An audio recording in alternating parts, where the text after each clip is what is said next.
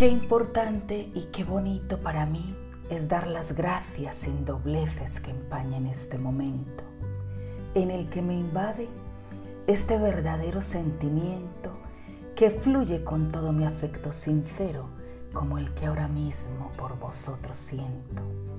Gracias, mil gracias de corazón, con énfasis y acento, por escuchar como lo estáis haciendo las reflexiones y poemas de esta mujer con ganas de seguir escribiendo si Dios me da permiso de poder hacerlo.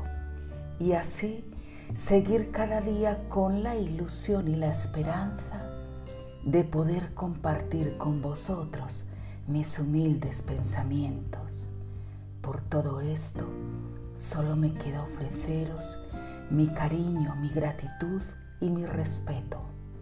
Deseo de corazón que este año nuevo nos regale cosas buenas y que podamos disfrutar con salud y mucho amor. Feliz año para todos.